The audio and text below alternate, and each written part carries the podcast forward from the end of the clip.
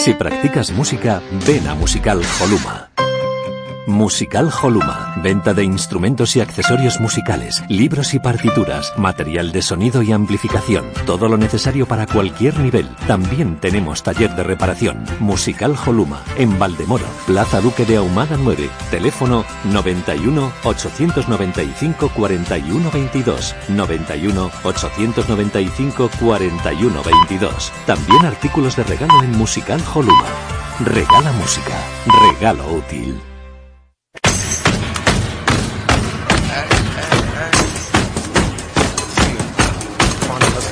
Estás escuchando tu radio online de baloncesto.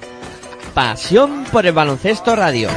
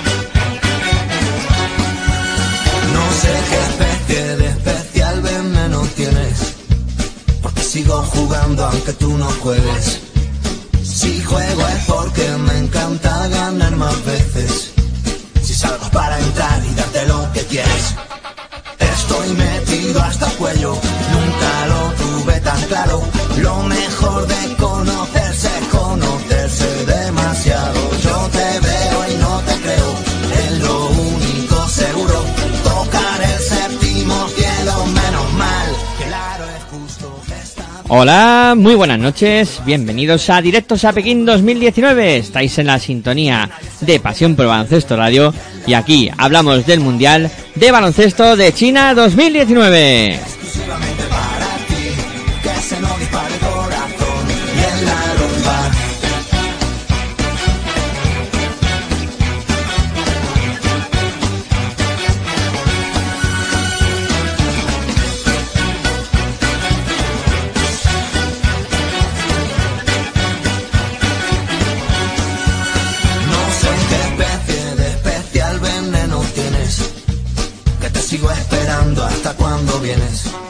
Para escucharnos tenéis eh, varias opciones a través de nuestra web en www.pasionprobaloncestoradio.com también a través de los dispositivos eh, móviles donde podéis descargar nuestras dos aplicaciones o también escucharnos a través de TuneIn Radio.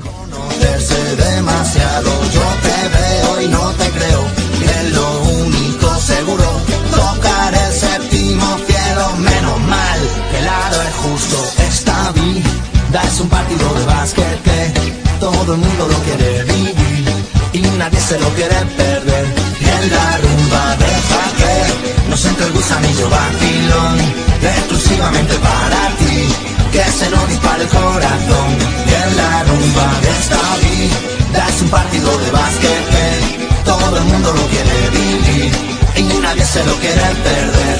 Y en la rumba déjate llevar por este ritmo vacilón. Exclusivamente para ti.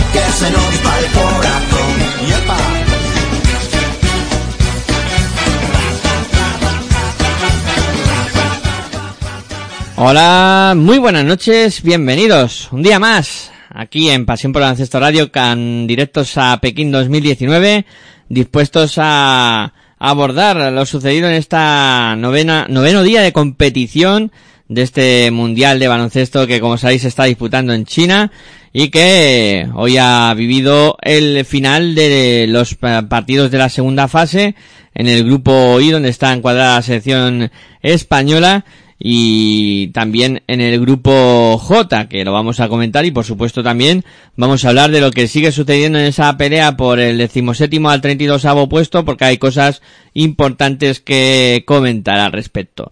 Eh, bueno, como siempre hay que presentarse, yo soy Miguel Ángel Juárez y me acompaña pues fiel a la cita una noche más Aitor Arroyo, muy buenas noches, ¿qué tal? ¿Cómo estás? Muy buenas noches a todos y todas y bueno, pues bien, ¿no? Siempre dispuesto, ¿no? Para hablar de, de baloncesto y como bien tú dices, para hablar de este mundial, ¿no? Y bueno, en esta ocasión, victoria de España sin paliativos y hay que quitarse el sombrero ante esta selección y, y así sí, así sí se, sí se puede, o en este caso, hablo en lo personal siempre, reconozco a esta selección española. Al re- a lo que hemos visto al inicio del campeonato, en lo que es el campeonato en la primera fase, eh, pues no es que no la reconozca, pero no, no estaba jugando bien y lleva dos partidos en la segunda fase que ha mejorado y mucho, ¿no? Y en este encuentro entre, ante Serbia además, con matrícula de honor diría yo, ¿no? Mejor ya no se puede hacer. Hoy ha sido impresionante el partido de la selección española. La verdad que eh, yo me frotaba los ojos viendo cómo, cómo jugaban, porque claro, Bueno, tampoco es para frotarse los ojos. Hay muchas mejoras que hacer, pero ante una selección como la de Serbia, pues eh, en este caso han estado eh, con pocos errores o han cometido pocos errores y lo han hecho muy bien, sobre todo defensivamente hablando, ¿no? En ataque, bueno, pues también han mejorado y mucho. Sí, pero como decías tú, ¿no? Después de ver la primera fase, uno llega eh, a esta segunda fase, Sí, partido pero contra todo- Italia. si la gente que nos ha ido siguiendo durante la semana, todo lo que ha ido haciendo Serbia y todo lo que ha ido haciendo España ha sido, lo hemos ido comentando y yo al menos lo he ido comentando. Cogido con pinzas todo. ¿Por qué? Porque los rivales tampoco estaban siendo tan fuertes ni duros, ¿no? Lo de España era preocupante o podía preocupar o podíamos tener dudas y lo de Serbia tampoco era tan idílico, ¿no? Eh, pero bueno, eh, siempre es bueno ganar y de la manera que lo estaba haciendo Serbia además, con la solvencia que lo estaba haciendo, en algún momento tenía que ocurrir estas cosas, ¿no? Lo, lo bueno es que ha sido con España. Y ha sido en un momento del campeonato que todavía tiene arreglo. Bueno, Eh, para Serbia, claro, Para tiene, Serbia. tiene arreglo, claro. Y para España, si hubiera perdido, también hubiera También. tenido arreglo porque ya estaban en cuartos. Es un partido en el que, bueno, han medido fuerzas, vemos que España eh, está bien y Serbia se ha ido preocupada a cuartos de final. Sí, sí, señor. Eh, y ahora pues tendrá ese duelo con Argentina y veremos a ver qué sucede, ¿no? Pero hay que desgranar un poquito lo que hemos vivido en el encuentro que ha disputado la selección española, en, en donde el inicio pues no fue del todo bueno, ahí los serbios eh, dominaron y luego sí que hemos visto un momento de inflexión en el partido a partir del segundo cuarto donde España ha, dado un golpe encima de la mesa y- y se ha disparado en el marcador. Bueno, eh, ha empezado floja España. Ha empezado como siempre, un poco aletargada. Pero Serbia tampoco lo ha sabido aprovechar, ¿no? España en ningún momento en el inicio de partido se le ha visto fuera de, del marcador, estaba cerca. Entonces, bueno, en cuanto han ajustado ciertos aspe- aspectos defensivos, eh, han provocado que Serbia cometiera errores en, en ataque, incluso que cometiera pérdidas de balón que no estábamos acostumbrados a ver durante la primera fase ni, en, ni en el partido de la segunda fase ante Puerto Rico y Serbia no ha estado cómoda en ningún caso por la buena defensa que ha realizado la selección española, sobre todo esa zona que ha practicado la selección, esa zona 2-2-1 y que se le ha atragantado a, en este caso al equipo que, que dirige Georgievic. ¿no? Entonces, Sasa Georgievic. Hay que decir que Sasa Georgievic fue jugador de Sergio Scariolo. Llegó a Mm. entrenarle, creo recordar, Sergio Scariolo, o al menos Sí, sí. han coincidido, ¿no? Por ahí en algún equipo. Y bueno, pues lo han pasado mal. Hoy creo que ha sido el partido más equilibrado de la selección en cuanto a defensa-ataque, ¿no? Porque contra Italia fue tema defensivo muy bueno, no, no funcionó del todo el ataque, pero creo que hoy sí que ha sido el mejor partido en ese aspecto. Sí, sobre todo cuando han salido los hombres pequeños o jugadores como Sergio Yul o los que mm, eh, normalmente nos tiene acostumbrado la selección española, o en este que es caso Sergio Scariolo, a sacar cuando necesita subir la intensidad defensiva, ¿no? Eh, en este caso, eh, Yul, Rudy Fernández, Pau Rivas. Pau, Sí, sí. Pau Rivas y sobre todo un jugador que para mí ha sido clave y que parecía que era que sorprendía, ¿no? Que no jugara desde el inicio, que era mm, esto Víctor Claver, pero es que Sergio Oscariola ha esperado a ponerle en pista cuando estuviera mm, eh, este cuando sacara a Bielicha el seleccionador eh, serbio Sasa Georgievic cuando Bielicha ha salido a pista eh, Scariolo ha movido ficha ha quitado a Piero Oriola eh, y ha sacado a en este caso a Víctor Claver, ¿no? Incluso creo recordar que antes de todo eso, de sacar a Víctor Claver, puso a Margasol y a Billy Hernán Gómez, porque todavía no había puesto, no había saltado a pista ni Bielicha ni Radulicha, ¿no? Y ahí Sergio Scariolo en cuanto puso en pista a Georgievic o movió ficha, él también estuvo rápido y puso al mejor defensor hasta ahora de la selección española en este campeonato, ¿no? Que es Víctor Claver, que se ha marcado dos partidos en esta segunda fase espectaculares y para mí el hombre clave para la victoria de la selección española tanto hoy como en el partido ante Italia. Yo sé que ahora muchos están diciendo lo mismo, que están hablando de Víctor Claver, pero es que Víctor Claver lleva todo el campeonato a este nivel, ¿no? Defensivo y en ataque además aportando y mucho. Eh, comentabas tú el tema de ataque. Hoy han aparecido eh, fichas o jugadores, si se me permite la expresión de las fichas, eh, jugadores que no es que no estuvieran apareciendo, pero no estaban siendo tan importantes, ¿no? En el ataque de la selección española.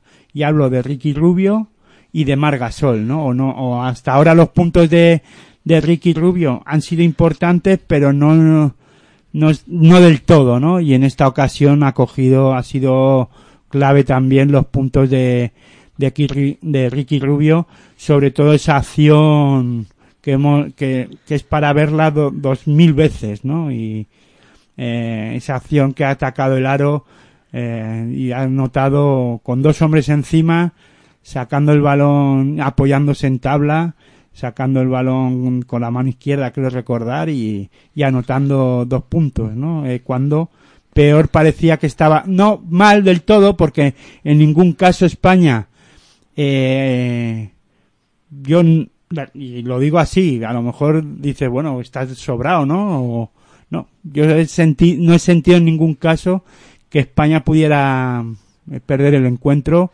cuando Serbia se ha ido o ha llegado a ir perdiendo de De 22. de 22 puntos. Entonces, ahí además te lo he comentado, digo, Serbia va a reaccionar, porque va a reaccionar defensivamente y así lo han hecho, se han puesto muy serios de- en, en defensa, pero digo, a poco que España, mm, aunque no vaya, no va a estar al nivel de acierto que ha tenido durante el partido, a poco que anote y aparezca, eh, lo he dicho, te lo he comentado, aparezca eh, Ricky Rubio, incluso Víctor Claver coja un par de rebotes ofensivos de los que ha cogido en el encuentro, eh, va a seguir meti va, va a mantener la renta de, de seis o siete puntos. Yo pensaba que iba a estar por ahí la horquilla, ¿no?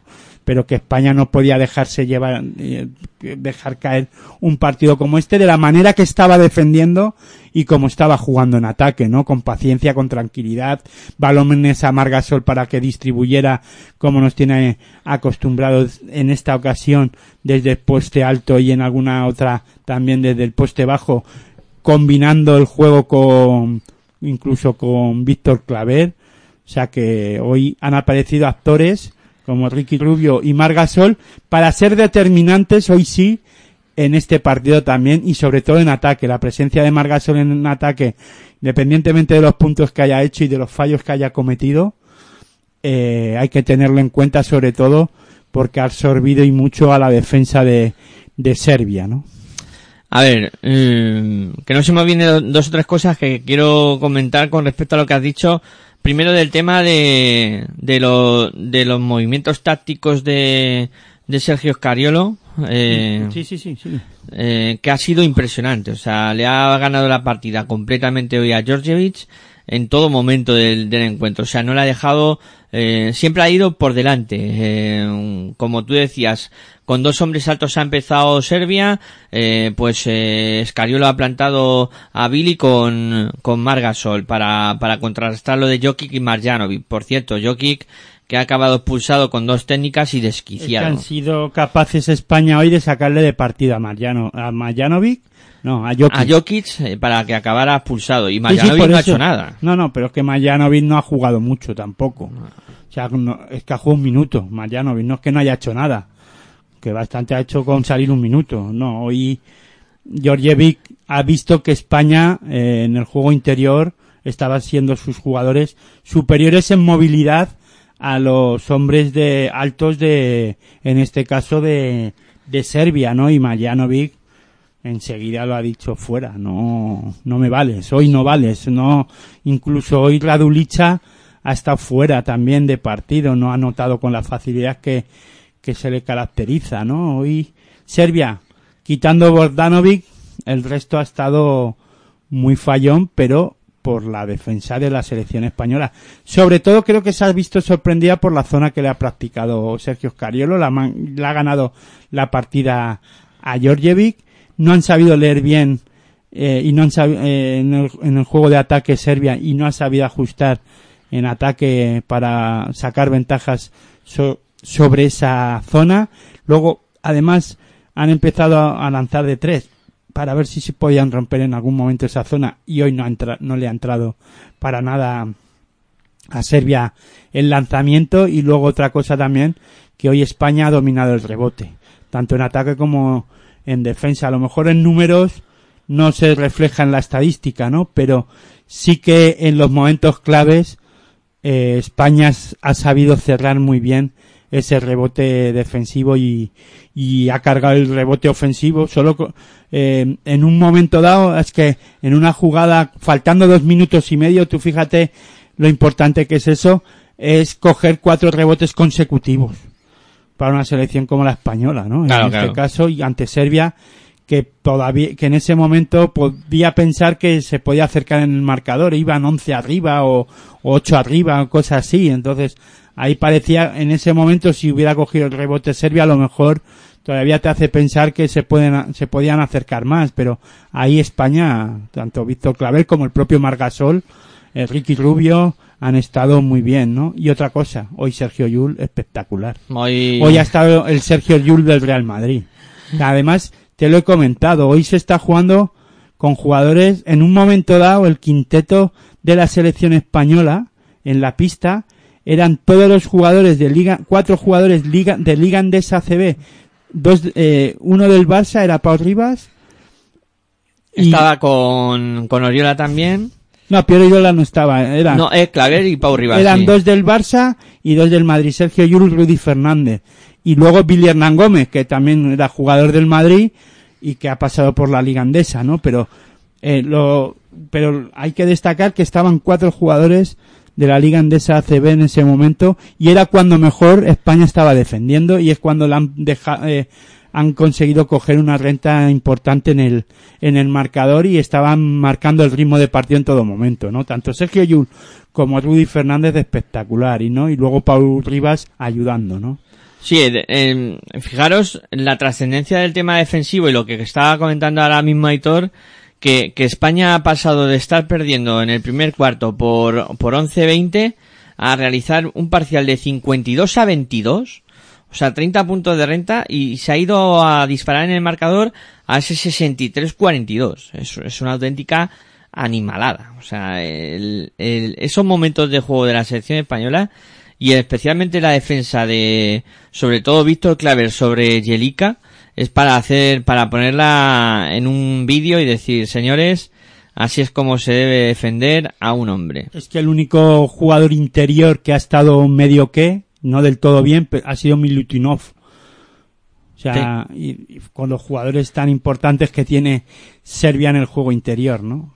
completamente anulada en ese aspecto. Una de las potencias mundiales en, en juego interior, con Joaquín Marjanovic, Radulica y Jerica, pues eh, hoy Es que dejar a Nemanja Bielicha en dos puntos, es clave. O o, sea, cuatro, en cuatro, ¿no? Han sido, no, dos puntos. Dos tres, pun- tres, tres puntos. es Exactamente. clave. Eso es clave. Tres tiros libres ha anotado. Sí, sí. Eso ha sido clave. 3 Clave. de 19 en triples, 9 de 29 España, ¿no? Claver ha hecho una defensa sobre Jerica, pero vamos, espectacular. O sea, para decir, tío, te has ganado hoy el ser MVP del partido. Y es que además hoy Claver ha estado también Es que además ha sido el máximo, el que más ha valorado, con Sí. 21 puntos de valoración. anotando también hoy. Es que hoy lo ha hecho todo bien. Hoy Claro, Claver, Bogdanovic ha hecho 34 de valoración, pero es que es el único que ha anotado en Serbia, el único que estaba bien y es imparable. Es que Bogdanovic, si está a este nivel es mejor no, no intentar pararle para que no saque también falta eh, tiros adicionales y de y mm, seguir defendiendo a otros jugadores que eh, como lo ha hecho España. sí, sí, sí. Hoy le ha salido todo bien a España. Hoy- hay, que, hay que reconocerlo. Hoy ha sido el partido perfecto. Y eso que ayer vaticinamos, o yo en este caso pensaba, pues que España iba a estar peleando por el partido, pero que en un momento dado Serbia le iba a meter mano, ¿no? Pues bueno, pues oye, España ha sido superior, es que hay que decirlo así, ha sido superior a Serbia. No, y como tú comentas Es que un veces. equipo, perdona, un equipo que ha estado de media o que ha, casi en casi todos los partidos ha anotado casi 100 puntos, hoy ha acabado solo con 69. Claro que es que es que a, lo- a los dos equipos que, que más habían anotado en, en la primera fase, que habían sido Italia y, y Serbia, em, evidentemente los rivales que, que han tenido, como tú comentabas al principio, pues eh, eran los que eran, pero sí que llevaban ese promedio de puntos espectacular y uno se queda con 60, a Italia el otro día, y hoy Serbia con 69. O sea, eso es una cosa de decir chapó. Bueno, ha salido bien Sí, sí. y ha sabido eh, defender cuando tocaba eh, y ya está. Y lo han hecho, hasta ahora lo han hecho en la segunda fase de, ma- de menos a más además. Sí, sí, sí. Porque yo no esperaba este nivel defensivo de la selección española. Y luego, mm, por comentar las últimas cosas sobre, sobre el partido de, de la selección española con Serbia, eh, a Serbia quizá hoy le ha pasado factura y se han acordado mucho de, de Milos Teodosic, ¿no? Porque hoy, eh, tanto Jovic como Michi que han estado algo desaparecidos, muy superados también. Yo creo que si España eh, defiende a ese nivel con eh, Teodosic en pista, no hay nada que hacer. España también le ha metido mano a esta Serbia, a Serbia con Teodosic en pista, o sea que incluso des- haciendo desaparecer a, Georg- a Teodosic, ¿no? Sí. Sí, También ¿no? recuerdo una canasta de Teodosi a última hora de, de medio campo casi para ganar un partido a España, ¿no? Pero en un campeonato de del mundo también. del mundo quiero recordar. Entonces, bueno, pues eh, Teodosis tiene mucha clase y es un jugador muy bueno, pero hoy España ha sido superior e independientemente que hubiera estado un jugador u otro eh, dirigiendo al equipo, hombre, está claro que Teodosic es un es un base a lo mejor que con la experiencia que tiene pues que podía poner, haberle puesto en alguna aprieta a lo mejor a España en algún momento pero España lo hubiera solventado, diría yo, ¿no? Porque a defiendiendo a este nivel es complicado ganar una selección como España, ya está, es que hay que decirlo. Si España se pone seria, es complicado ganarle porque con- tienen calidad individual y si luego en el colectivo defienden de la manera que lo han hecho hoy,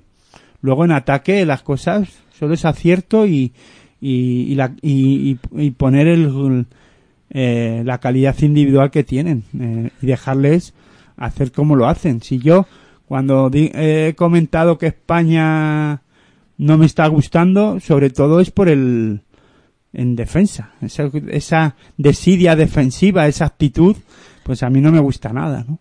Ey, que no se nos olvide también la labor importante en todos los partidos de Rudy Fernández, que hoy ha Claro, vuelto... lo he dicho Sí, ah, vale, dicho. perdona, no te había, no, no te había cogido lo de Rudy. Hombre, claro, cuando he dicho los cuatro pequeños, Pau Rivas, Jules, Sí, sí, sí. Rudy, Eh, quería remarcarlo, pero sí es verdad que lo habías comentado lo de el Rudy. Juancho también ha estado en algún momento bien, o sea, tampoco ha estado mal del todo, ¿no? Eh, Juancho Hernán Gómez. Sí, también ha cumplido, ha tenido pues algún despiste defensivo también, pero hoy ha sido menos.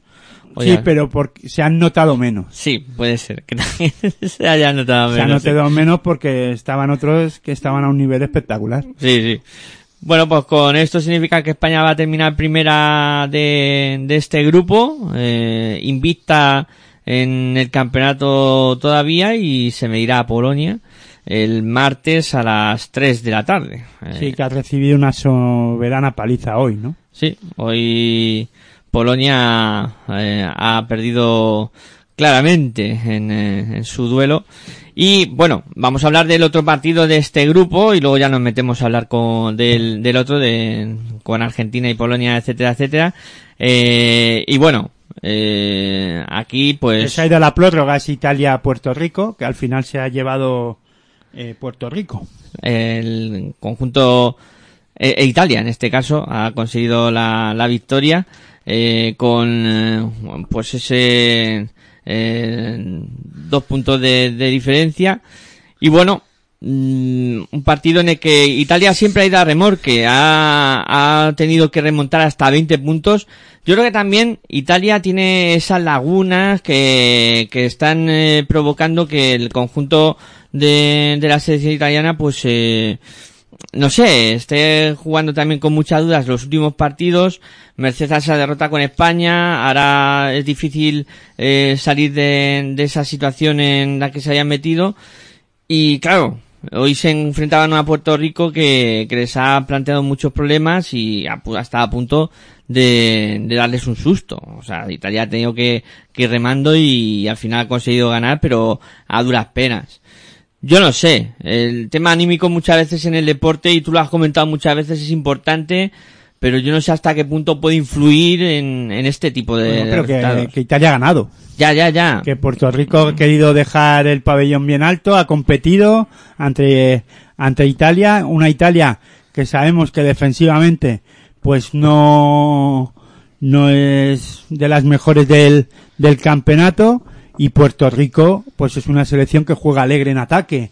Y por eso este resultado eh, de 94 80 89 no a Italia le ha costado defender a los puertorriqueños. Puerto Rico pues ha jugado alegre y casi se lleva el premio de, de la victoria. Un un perdón en este caso un Galinari que ha tenido el triple para ganar el partido antes de la prórroga pero no, no pudo anotarlo y el partido se fue a esa, a esa prórroga en el que Puerto Rico fue mejor en la primera mitad de, de dicho, de este partido y que en el tercer cuarto, eh, al final Italia se ha ido imponiendo poco a poco en el juego y en el encuentro y ha dado la vuelta al marcador y en el tercer cuarto ya se ha puesto por delante y a partir de ahí sí hay que reconocer que Italia ha ido en casi todo momento por delante, ¿no? Eh, no sé, eh, yo, claro, sobre el papel, en principio Italia bastante superior a, a Puerto Rico, pero Puerto Rico también ha sabido competir bastante bien en el, en el campeonato y yo creo que han hecho un, un gran eh, campeonato finalmente y, y, lo han hecho yo creo que bastante bien para lo que en principio se esperaba de ellos.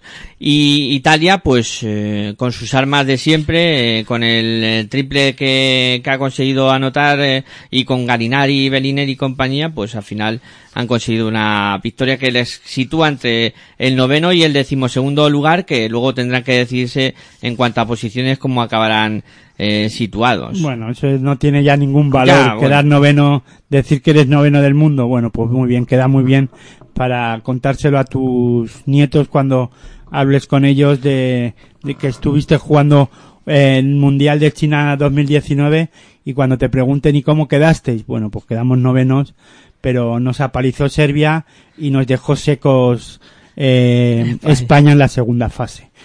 En este caso, en este partido, eh, Bellinelli fue el máximo anotador con 27 puntos, 6 rebotes y 3 asistencias. y en y Puerto Rico, pues eh, en este caso, Renaldo Bachmann con 14 puntos fue el máximo anotador de los puertorriqueños. Bueno, pues eh, ya analizado el grupo I donde está encuadrada la selección española, ahora hacemos una pausita y a la vuelta pues comentamos lo sucedido en el grupo K y luego más cosas, eh, que hay eh, para la jornada de mañana bastantes cosas en juego y también hay que hablar de ese eh, de esas posiciones decimoséptima a 32 avo. Si sientes la misma pasión del mundo de la canasta como nosotros, escucha tu radio online de baloncesto. www.pasionpelbaloncestoradio.com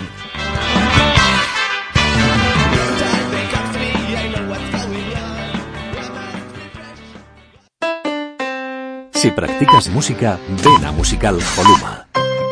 Musical Holuma. Venta de instrumentos y accesorios musicales, libros y partituras, material de sonido y amplificación. Todo lo necesario para cualquier nivel. También tenemos taller de reparación. Musical Holuma. En Valdemoro, Plaza Duque de Ahumada 9. Teléfono 91 895 41 22. 91 895 41 22. También artículos de regalo en Musical Holuma.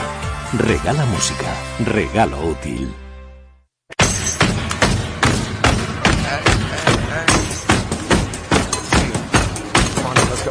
Estás escuchando tu radio online de baloncesto.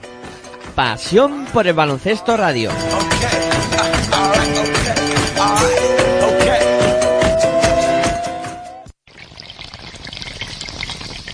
Si sientes la misma pasión del mundo de la canasta como nosotros, escucha tu radio online de baloncesto. www.pasionpelbaloncestoradio.com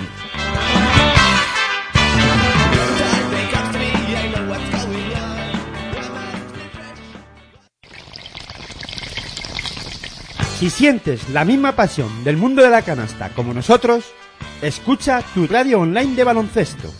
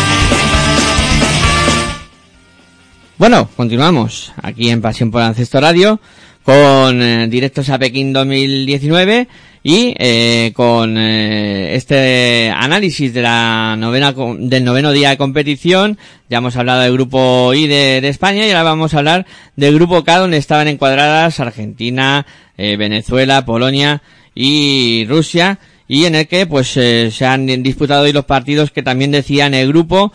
Por un lado el liderato se lo jugaban entre Polonia y Argentina y ha acabado venciendo el cuadro argentino por 65 a 91 y a mí que me ha llamado bastante la atención este resultado. Eh, no por la victoria de Argentina, que en algún momento dado eh, todos eh, o, o, mucha gente podía pensar que los argentinos podían ganar a, a Polonia, pero sí con la contundencia con la que se ha dado este resultado. A mí me, me llama poderosamente la atención la victoria tan contundente de Argentina. Bueno, se nota que eh, Argentina tiene jugadores mm, pues que son en este caso eh, jóvenes más allá de Escola. A Escola lo quitamos que tiene 40 años y está jugando a un nivel espectacular. Hoy, has, hoy se ha marcado el mejor partido del campeonato, para, eh, personalmente hablando del, de Escola con, 20, con 21 puntos, pero eh, Argentina tiene frescura en, en, su, en, la, en, todas las posiciones, ¿no? Ya no es esa Argentina veterana que, que llegó a ganar el campeonato del mundo y llegó a, a ponérselo complicado a España cuando fue campeona de España, eh, España, campeona del mundo, ¿no? En el 2006, creo, en Saitama, ¿no? En Japón. En este caso, pues esta, esta Argentina tiene jugadores que tienen hambre además, ¿no? Facundo Campazo, eh, que ha sido capaz de, de, o ha seguido siendo el jugador junto a Lamprovitola que dirige a la selección argentina dando seis asistencias Campazo, siete Lamprovitola, ¿no? Los dos están dirigiendo muy bien a esta, a esta selección.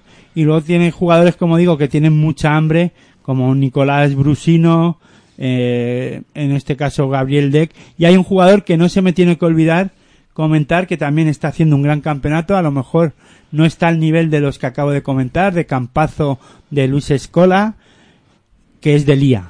Marcos de Lía está eh, jugando a un nivel espectacular, ¿no? Eh, jugando de cuatro eh, y hacía tiempo que Argentina no tenía una presencia eh, de esta manera como Marcos Delia, ¿no? O de Delia o en este caso Argentina ha encontrado el sustituto y que se me entienda bien porque no, no es sustituir a Nochoni para nada porque eso es dificilísimo sobre todo por la garra, la fuerza que tenía Nocioni, pero está cumpliendo ya un buen nivel.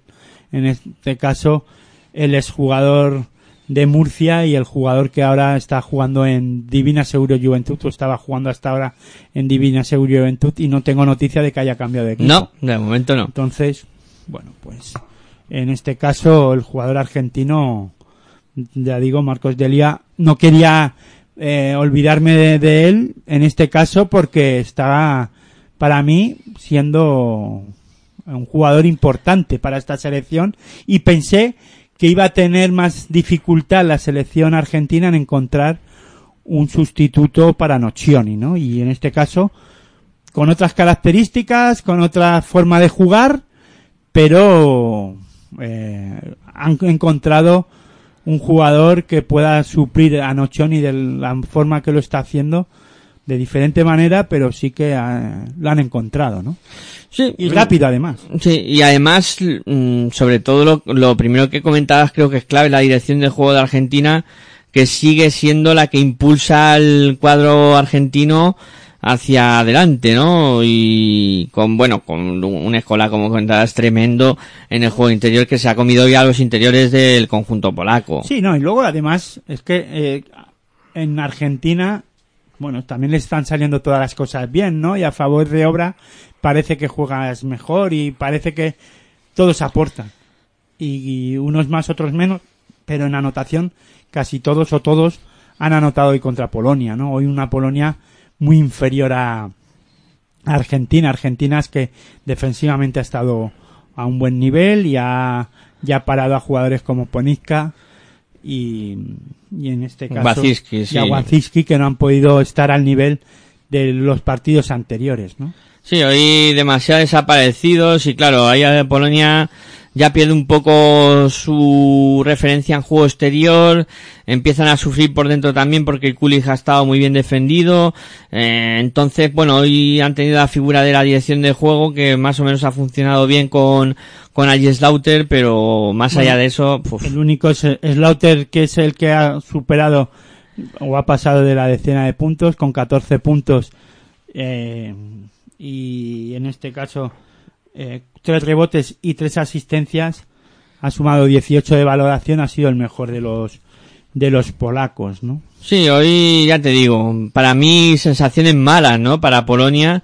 Es cierto que, que juega contra un gran equipo como Argentina, pero eh, la sensación para afrontar el próximo partido no es buena. Después de que habían hecho un campeonato inmaculado, no tiene nada que ver eh cuidado o sea no- que tengan dudas sí que juegan que van a jugar contra España que claro eh, estamos hablando de de un rival muy fuerte no y, el respeto lo van a tener pero no tienen nada que perder y, y si dicen han hecho un campeonato inmaculado sí también hay que ver contra quién se han ido enfrentando no lo que sorprende es que se hayan metido en cuartos de final. Sí. A ver, Polonia ha hecho lo que tenía que hacer, que era pasar a la segunda fase, incluso ni el, ni lo, el, en este caso, los más optimistas del lugar, eh, pensaban que esta selección pudiera pasar a cuartos de final. Que podía estar en, la segunda fase, sí. Pero hay que recordar cómo han pasado a cuartos de final, ganándole a Rusia. a Rusia, claro, claro. Eh, claro, estamos hablando de cuántas veces los polacos han ganado a Rusia en, eh, en la historia del baloncesto de los campeonatos de selecciones. Pues muy poquitas. Pues, no lo sé eh, ahora mismo, ¿no? Pero habría que mirarlo, pero yo no recuerdo muchas. Entonces, eh, Polonia está creciendo poco a poco en el baloncesto europeo, ya lo comentamos. Está teniendo, están saliendo jugadores emergentes que están siendo importantes en clubs de incluso de ACB y del baloncesto europeo y lo están aprovechando y están haciendo un buen trabajo en la selección, ¿no? Y eso hay que tenerlo en cuenta. Mm, pero no estoy de acuerdo en que que lo ha hecho bien y que ahora eh, mentalmente les pueda no yo Hombre, pienso- tema dudas, a lo mejor sí, como tú comentabas. no pero dudas van a tener siempre es que se están enfrentando a las mejores selecciones Claro. A partir de ahora ya ellos... es que el ranking FIBA a Polonia la, la pone muy por abajo. Ahora Claro. la veremos por arriba. Eh, ahora no tengo el ranking aquí pero mañana lo mañana en la previa aseguro traer el ranking FIBA de Polonia. Y, y es que Rusia está por encima España está muy por encima y Argentina también está por encima. O sea que Ah. se está enfrentando a las mm, pues España es la segunda mejor del mundo y Argentina dije ayer que era la quinta La quinta, correcto. Entonces, ya ves. cuidado Casi eso nada. se tiene que notar Claro, claro. algo que tienen calidad sí que- pero hay que jugar es que sobre todo juega un papel muy importante aquí el físico que impone Argentina tienes que jugar a un nivel físico muy alto Argentina defiende a un nivel importante eh, y Claro. en- ahí luego con jugadores con la experiencia de escola Campazo que es el ahora mismo eh, uno de los mejores jugadores de que juegan en, en Europa pues Sobre todo el dato que dabas tú del perímetro me parece importante con Brusino, que no, que muchas veces no se, no se reconoce, ¿no? Ese papel, esa importancia en el trabajo que hacen, pero entre Brusino, Gabriel de Equipato, Garino, ahí en el perímetro hace un trabajo impresionante. Y es que además, aparte de eso, que han estado acercado a Argentina en el tiro exterior, ha sido capaz de que Polonia baje sus porcentajes de acierto desde la línea de 6.75, que no, ya no solo Waziski, sino que otros tan- también han aparecido durante la primera fase y durante los partidos ante, ante Rusia. Fue clave ese acierto Claro. desde el lanzamiento exterior, ¿no? Y aquí hoy Argentina lo ha defendido muy bien. Es como España con Serbia. Le ha secado eh, y le ha dejado en unos porcentajes bastante más bajos de los que estaban eh, teniendo durante el campeonato, ¿no? Claro, y claro. eso eh, se tiene que tener en cuenta, ¿no? Y ahí, si a ti te quitan una de tus armas a la hora del ataque o una de las ventajas o de lo que utilizas para hacer daño a tus rivales, pues al final te cuesta ganar los partidos porque tienes que buscar otra forma y manera y a lo mejor ya no es tanta la, la ventaja que tienes ante una selección como la Argentina que la ha cerrado muy bien eh, por fuera y que por dentro Argentina eh, siempre sobre el papel es superior Son rocosos. pues, en el juego interior, ¿no? Sí, sí, sí. Una selección muy rocosa, la Argentina por dentro también, que, que no hace prisioneros ahí, claro que no. Y con Delia y Escola, pues fíjate la dupla que tiene ahí, muy, muy fuerte. Eh, bueno, gran victoria de Argentina, que pasa invita a, al cruce de cuartos y que tiene el premio de pasar primero y jugar contra Serbia en esos cuartos de final, que es un buen premio, yo creo que les ha tocado el gordo. Y es que fíjate, ahora vamos a hablar del Venezuela-Rusia y Rusia para mí está siendo una de las mejores defensas del campeonato y no ha tenido el premio para pasar a la segunda fase porque Polonia, o a, la- o cuarto de final, perdón, Rusia, porque Polonia atacó muy bien y hizo daño a, a Rusia beneficiándose del acierto del tiro exterior. Te quiero decir que eh, aquí Rusia deja en 60 puntos a Venezuela, anota 69 y gana el encuentro en un partido muy igualado, pero al final se impuso la defensa rusa, ¿no? Te quiero decir que hay que poner en valor lo que ha hecho Polonia Sí, sí, sí, sí. en este caso, ¿no? Es un argumento más para poner en valor eso, el, el juego perimetral que ha, que ha hecho bueno hasta el momento y que ahora pues en este duelo pues no ha tenido esa fortuna de anotar desde fuera. un Venezuela-Rusia y ya nos metemos en este encuentro que como bien digo, eh, Venezuela gana 60, eh, digo, Rusia gana 60, 69 a Venezuela en un partido muy físico, ¿no? En el que los rusos, defensivamente, como bien he dicho, han estado a un nivel muy bueno y, y han vuelto a ser, para mí, una de las mejores defensas de, otra vez a demostrar que están por el buen camino, ¿no? Hacía tiempo que no veía yo a una Rusia jugando en equipo como, como lo ha hecho en este campeonato. Me llevo una grata alegría en que Rusia puede jugar en equipo, sin tanta estrella, que les viene bien esa- esas estrellas que, que no han aparecido en, en este campeonato, como Morgov o, o pero yo ahora mismo pensaría que si estos tienen que aparecer, que sea per- para aportar y jugar en equipo como lo, como lo ha hecho este equipo, que se ha sacrificado, eh, que han sido capaces de, en este caso, de intentar tapar las las eh, en las las zonas o ahí cómo se diría la palabra eh, tapar las Las debilidades. las debilidades y sacar su potencial, ¿no? Que es jugadores rápidos de manos, jugadores eh, con potencia defensiva y luego pues aprovechar jugadores como Frisson o como Bronzevich que pueden anotar, ¿no? Claro. Eh, bueno, eh, yo creo que, que en esa faceta los, los rusos eh, han funcionado muy bien durante el campeonato.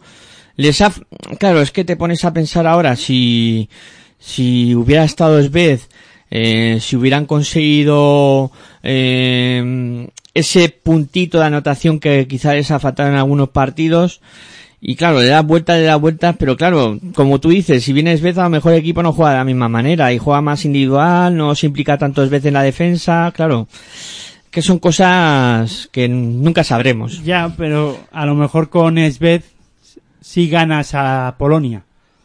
Si juegan, si se meten en lo que es en el en lo que es el juego en colectivo, ¿no? Porque Sved ya sabemos lo que es. En Hinky es balón a Sved y a ver qué pasa. Y Sí. Anota 30 puntos y el equipo a lo mejor luego pierde de 15. Claro, claro. Y, Pero sí, él ha hecho sus números. Él ¿no? hace sus números, pero el equipo no funciona. Y luego Morgov tampoco podemos decir mucho de él porque eh, desde que se fue a la NBA aparece poco por la selección eh, rusa, perdón. Sí, ya no, no ha sido Creo tan... que ha aparecido en algún campeonato, pero muy Mm, esporádico. Sí, de manera muy puntual, sí, no, no ha sido habitual en las últimas citas. Y hay eh, que decir Morgov. que Boronsevic, pues bueno, pues eh, tirando de la selección rusa, ¿no? Con 17 puntos, 9 rebotes, 5 asistencias para 28 de valoración, ¿no? Exactamente, el mejor hoy del cuadro ruso fue es que han sido capaces eh, Rusia de secar a Gregory Vargas, que es el jugador que en, en lo que llevábamos de campeonato máximo anotador o el que más puntos anotaba en Venezuela y hoy pues no ha estado nada cómodo eh, en este caso Gregory Gregory Vargas, ¿no? Que ha acabado con uno de siete en tiro de dos, eh, con menos uno de valoración y solo anotando dos puntos, ¿no? Eso eh, no ha pasado en ningún momento en este campeonato. Efectivamente, gran defensa de Rusia, que con esta victoria consigue terminar tercera de este grupo. Eso sí, Cabrera sí que ha mantenido más o menos su nivel dentro del campeonato. Eh, Mike- Michael Carrera, perdón, con 19 puntos, 10 rebotes para 25 de valoración, ¿no? Pues ese ha y sido... Venezuela ha estado en un nivel muy bajo de tiro exterior con 4 de 20 en tiro de 3. Ahí se vuelve a notar la defensa importante del conjunto ruso. Bueno, hay veces que no defiendes bien y el rival no anota, Y tampoco ¿no? mete. Ahí tienes a España. Claro, claro. Efectivamente. Bueno, pues analizar el grupo eh, K, donde, pues como hemos comentado, Argentina pasa como invicta, es primera de grupo y Polonia se clasifica para los cuartos de final, que ya lo sabíamos y es segunda, y Rusia termina tercera y Venezuela cierra este grupo. Eh, vamos a hacer una pausita y a la vuelta pues ya comentamos lo que ha sucedido en la lucha por eh, las posiciones decimoséptima a 32 ava y también comentamos lo que será la jornada de, de mañana interesante que hay partido eh, eh, que va a decidir muchas cosas hay dos duelos importantes en el grupo eh, L. Bueno eh, pausita y a la vuelta continuamos aquí con directos a Pekín en Pasión por el Baloncesto Radio. Si sientes la misma pasión del mundo de la canasta como nosotros, escucha tu radio online de baloncesto. www.pasionporelbaloncestoradio.com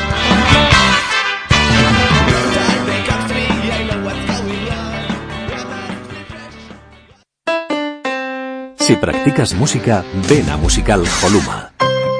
Musical Holuma, venta de instrumentos y accesorios musicales, libros y partituras, material de sonido y amplificación, todo lo necesario para cualquier nivel. También tenemos taller de reparación. Musical Holuma, en Valdemoro, Plaza Duque de Ahumada 9, teléfono 91 895 41 22, 91 895 41 22. También artículos de regalo en Musical Holuma.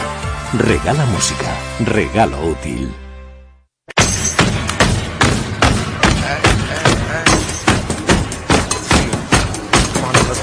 Estás escuchando tu radio online de baloncesto. Pasión por el baloncesto radio.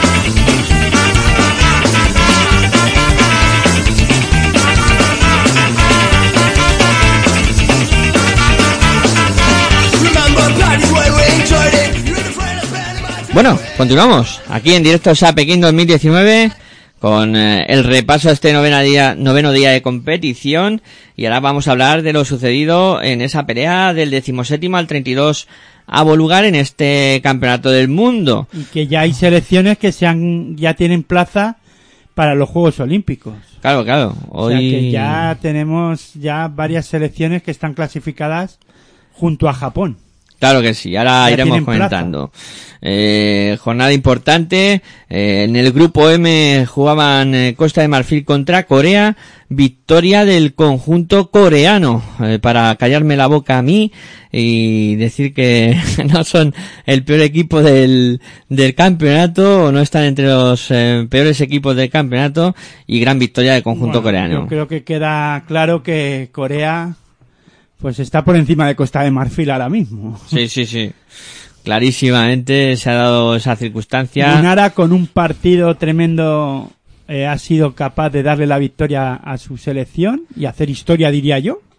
Sumar una victoria en un campeonato del mundo, en este caso, pues pa- ganando a, a costa de, de Marfil, hay que ponerlo en valor, ¿no? Sí, Todo sí, sí. tipo de victorias en un campeonato del mundo. Mm, Ya puede decir que no se ha ido con un rosco. Exactamente. Costa de Marfil pasará por debajo del futbolín, ¿no? En este caso, de- del Exactamente. pabellón, si puede. Por, debajo de algún sitio. Porque se ha ido sin ninguna victoria, ¿no? Correcto, sí, sí. Cero victorias para los costamarfileños. Y Corea que, ya digo, con Gunara que ha anotado 26 puntos y ha, y ha conseguido coger 16 rebotes que ha sido capaz de ser el jugador coreano en el juego interior que a mí me ha sorprendido en este partido ver a ese nivel a un jugador coreano coger 16 rebotes Eh, y ha sido apoyado eh, el conjunto coreano por un porcentaje de tiro de tres rozando el 50%, ¿no? Ha aparecido el acierto de Corea del Sur en lo que mejor sabe hacer, que es anotar de tres. Exactamente, un equipo que juega mucho a eso, claro que sí. Es eh, un equipo que, que juega muy rápido y al lanzamiento de tres. Costa- de- cos- los no han sido capaces de parar el juego de, de Corea y el único que podemos destacar, Charles Abou, con 15 puntos, casi el máximo anotador. Pero vamos, defensivamente, eh, Costa de Marfil no se ha sabido adaptar al juego de Corea. Exactamente. Y por ahí ha pasado la clave de la victoria del conjunto coreano. La que sí ha sucumbido es China, que siendo anfitrión, pues no ha, no ha estado a un nivel aceptable ni siquiera y ha perdido contra contra Nigeria, ¿no? Okoji fue una pesadilla para la defensa china con una gran aportación ofensiva de 19 puntos y que no ha sido capaz de parar en ningún caso la selección de China. Eh, ojo a esta victoria. Espera, y luego Sí. ya hay que decir que Aminu ha sido el mejor jugador en el juego interior con ocho rebotes y seis asistencias para los nigerianos, ¿no? Y ha anotado 19 puntos. Buen papel, buen papel de, de Aminu. Que... En China, el de siempre, Yi Jilian con 27 puntos, pero fue insuficiente para que la selección china sumara una victoria.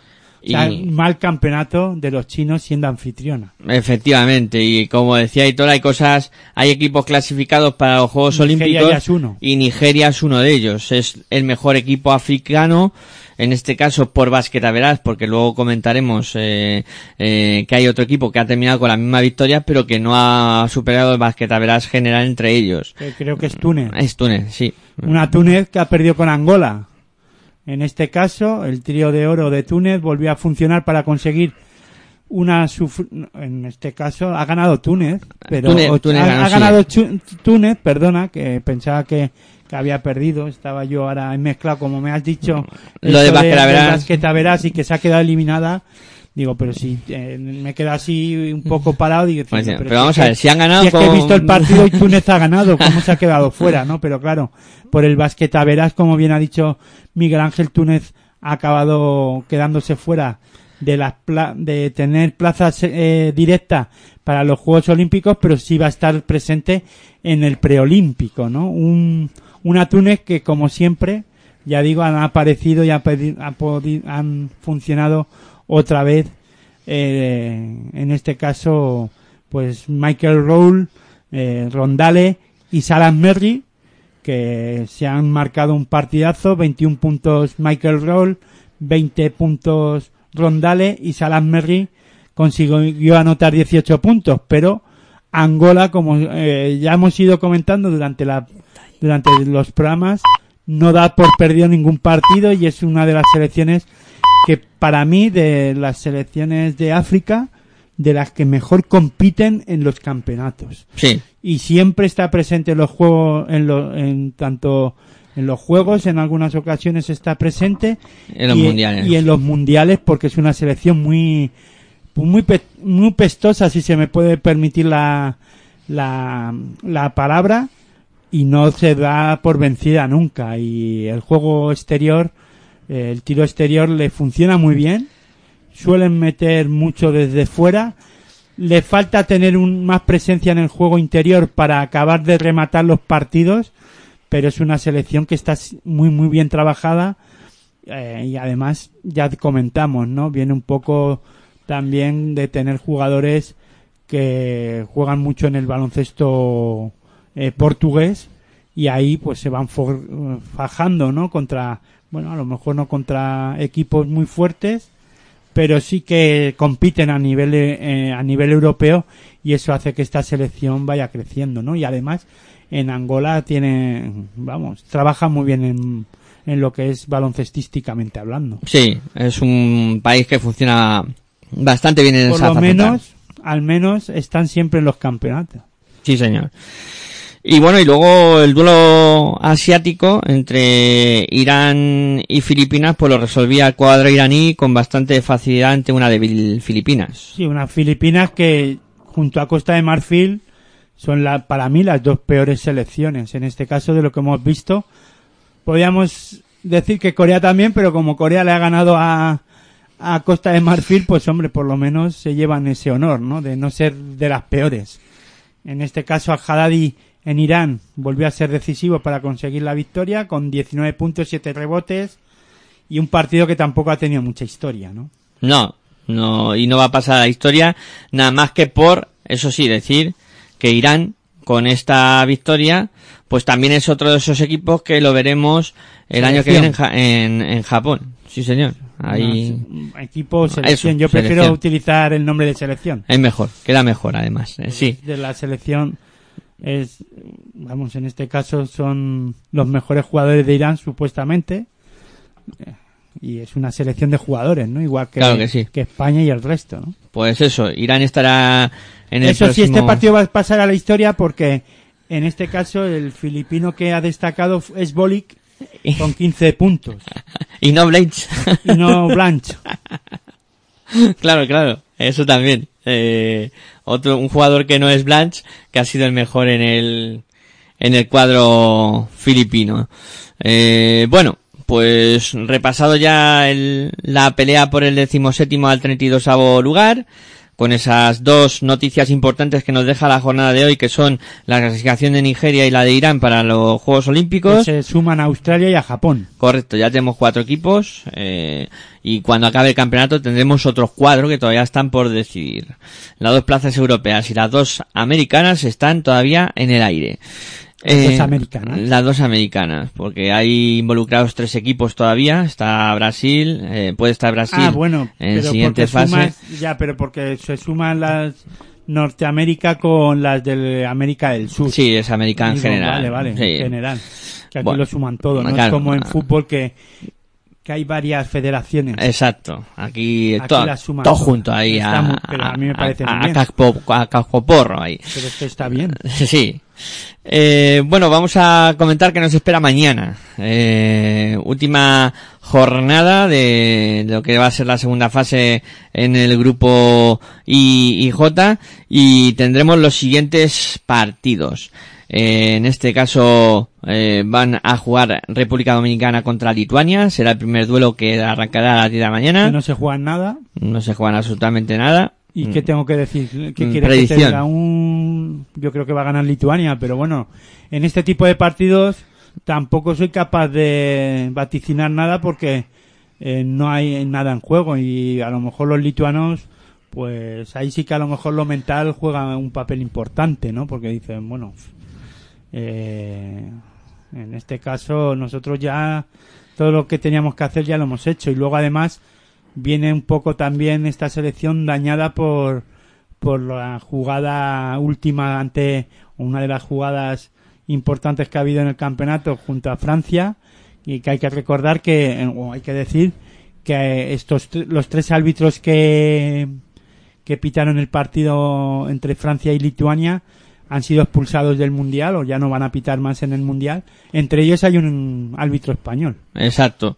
Y por la condicionante que dijiste tú ayer, de no ir a mirar el instant replay a ver qué es lo que había eso pasado. es, eh, si los los expulsan por eso, no porque se hayan equivocado, Claro, claro. porque tienen las herramientas suficientes para mirar la jugada y luego ratificar o no si eso está bien o no eh, pitado, ¿no? Pero bueno, eh, son errores que cometen, que han cometido y en este caso pues los han eh, castigado con no pitar más en, el- en este campeonato. Bueno, a mí me parece dura la sanción, pero ya a Lituania no le devuelven la plaza. O sea, Exactamente. es que, bueno, está bien porque es una sanción ejemplarizante, pero no por el fallo, sino por no ir a utilizar la herramienta que tienen eh, para poder intentar subsanar errores arbitrales, ¿no? Exactamente.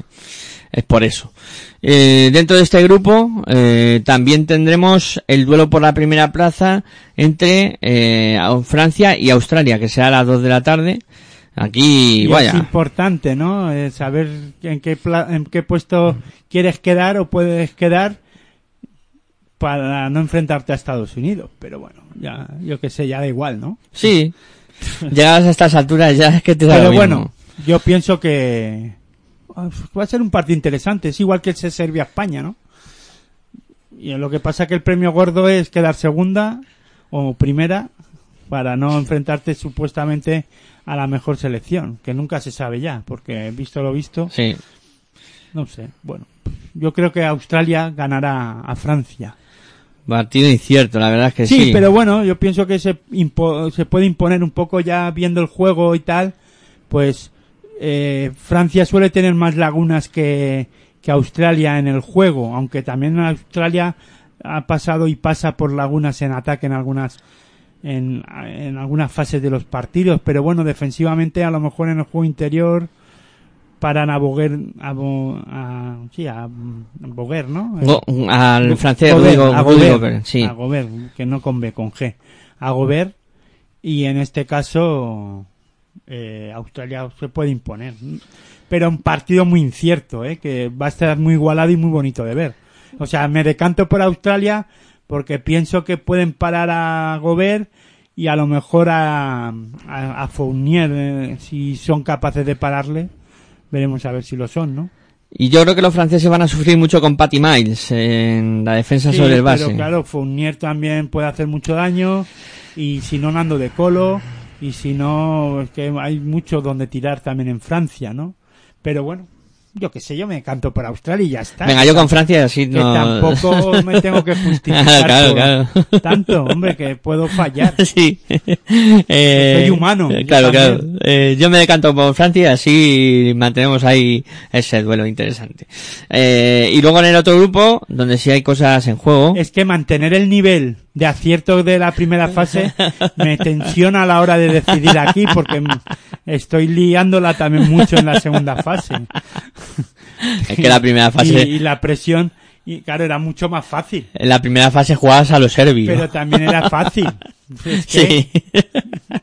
Como Serbia también. pero también hacerte ci- algunos, Algunos partidos, había que acertarlos también. Tenían pero, su intríngulis. vamos, que- el porcentaje está bueno, que está ya- bien. Que ya he pasado ya. Ya dije ayer que la bola se ha estropeado. Sí. bueno, en el otro grupo sí que hay jaleo clasificatorio. Sí, Eh, explica primero Sí. qué tiene, qué pasa y para que la gente sepa cómo está la cosa y cómo y qué tiene que pasar para que ocurran ciertas cosas.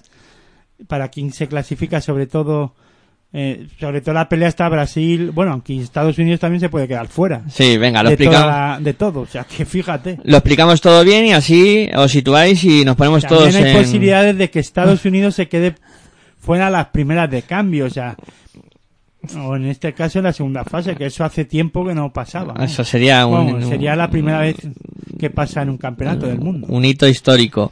Bueno, Estados Unidos con una victoria ante Brasil estaría dentro, evidentemente, y luego con una derrota también estaría dentro siempre y cuando Grecia le gane a la República Checa o incluso también perdiendo por Brasil por hasta 21 puntos en caso de triunfo de los A ver, checos. a ver, a ver, a ver, a ver, qué lío, qué lío. Venga, más ¿Cómo puede estar fuera? Si lo mejor es, eh, hay que simplificarlo todo mucho. No andemos que si 21, que si 23. Pues Estados Unidos se queda fuera en caso de perder por 22 puntos contra Brasil y cuando gane los checos. Ya está. Más fácil. Todo el resto de combinaciones, eh, los Estados Unidos estarían dentro. Eh, Brasil, eh, con una victoria ante Estados Unidos y una derrota de los checos, se clasificaría. Eh, si ganan los checos, tendría que superar por 22 puntos o más a los americanos para avanzar. Vale, las cuentas de Brasil también están claras. La República Checa, una victoria ante Grecia, les clasifica. Si los checos pierden, necesitan un triunfo de Estados Unidos frente a Brasil y que su derrota ante los griegos no sea por más de 12 puntos. Ya está, clarita las cuentas de los checos también y los griegos eh, necesitan una victoria por 12 o más ante República Checa y un triunfo de los Estados Unidos ante Brasil.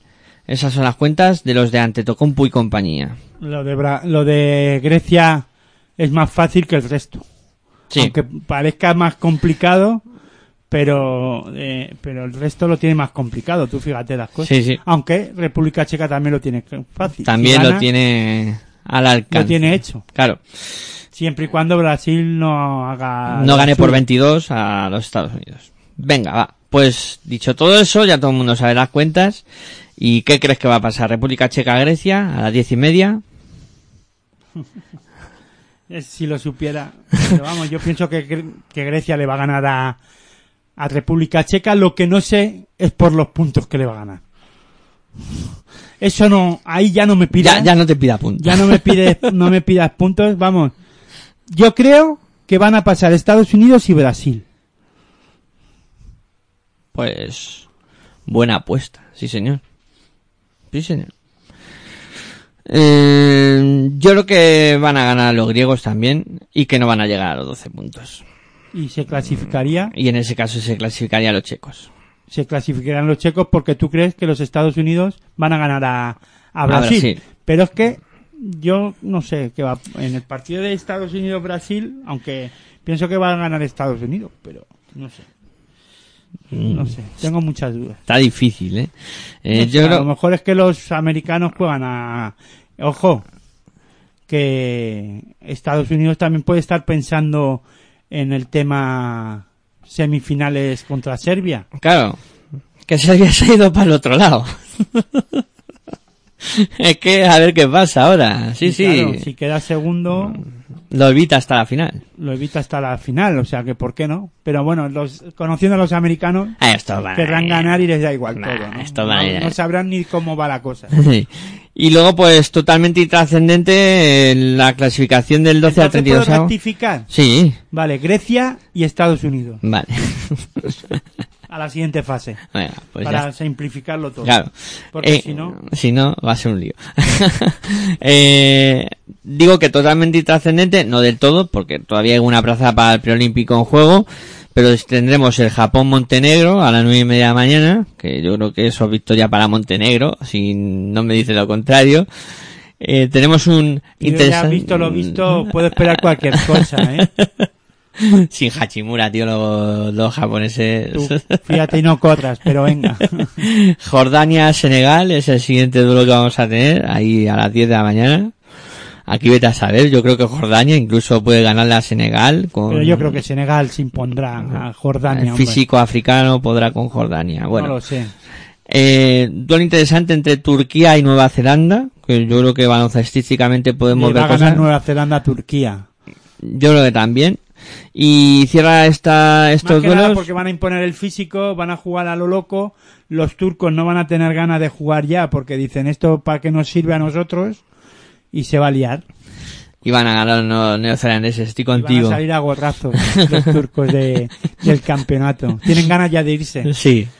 Y cierra la jornada una Alemania-Canadá, que, que este partido a lo mejor estaría pensando todo el mundo que podía estar en otro nivel. No, cuidado, que este partido lo que sí puede pasar es que tengamos un partido a un nivel de, de, de puntos muy alto, ¿eh? que porque son dos selecciones muy anotadoras. Y, van a de- Exactamente. y no va a defender casi nadie ahí. Yo creo que aquí gana el, que, el Alemania. Que el que más puntos pueda anotar, no sé, ¿eh? que Canadá, si juegan a puntos, cuidado con Canadá. Yo apuesto por Canadá, fíjate. Pues ala. Pero por el tema que te estoy diciendo, de jugar a puntos. Si juegan a ese estilo, de al campo abierto y venga a ver que, quién puede más, a ver quién anota más, pienso que Canadá tendrá las de ganar.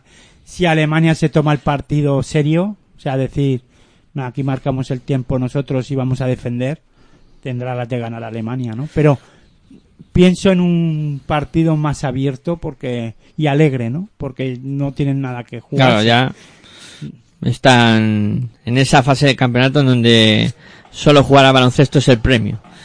Bueno, ya es bastante, ¿eh? Sí. Y defender la camiseta de tu país. Claro, claro. Yo diría que eso es muy, eso está bien, ¿no? No todo el mundo puede decirlo. Importante. Y les hubiera gustado pasar por su- las elecciones. Claro, importante terminar lo más arriba posible. Eso también está claro. Sí, porque luego así también el sorteo te puede beneficiar de los diferentes campeonatos. Claro, ¿no? claro. Tener- estar bien clasificado en el, fi- en el ranking FIBA te abre las puertas para estar o tener rivales más asequibles en los diferentes sorteos de los ca- diferentes campeonatos, ¿no? Pues sí, Y si están pensando en el preolímpico, yo imagino que también habrá algo.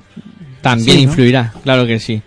Bueno, pues nada, vamos a ir poniendo punto y final y todo como siempre ha sido un placer hablar de básquet contigo. Y fíjate una cosa, antes de ya cerrar, porque es importante lo del tema de las selecciones europeas, ¿no? Estas que, que se está hablando, claro, eh, pasan dos europeas. Claro. España se puede cargar a una europea, Sí, sí, que es Polonia directamente. sí. Venga, fuera. Ya quitarla de en medio. A una y ya está, ya y pasar. ya despejar un poco el camino. Ahí en Pero, las ¿qué le semifinales. quedaría más? En las semifinales podría plantarse Serbia, podría plantarse Francia. Y entre las tres jugárselo en. Ah, en- claro, pero yo, vamos, da igual. Ya eso mañana ya hablaremos. Elucubraremos. Bueno, como siempre, un placer, Aitor, hablar contigo de baloncesto. Y nada, seguimos con este mundial que tanto baloncesto y tan buen nivel nos está dejando. Bueno, ahora ya está, el- ya viene el momento candente e, in- e interesante, ¿no? Que es ya buscar posiciones en los, eh, en la pelea por las, por las medallas, ¿no? Y bueno, pues nos lo vamos a pasar bien de aquí al final. Esta semana va a estar muy bien y cargada de mucho baloncesto y muy interesante, ¿no? Y bueno, pues nada, el placer es mío como siempre estar aquí contigo y, y nada, buen baloncesto para todas y todos. Bueno, pues ya solo queda agradeceros a los eh, a los que estáis ahí al otro lado, como siempre.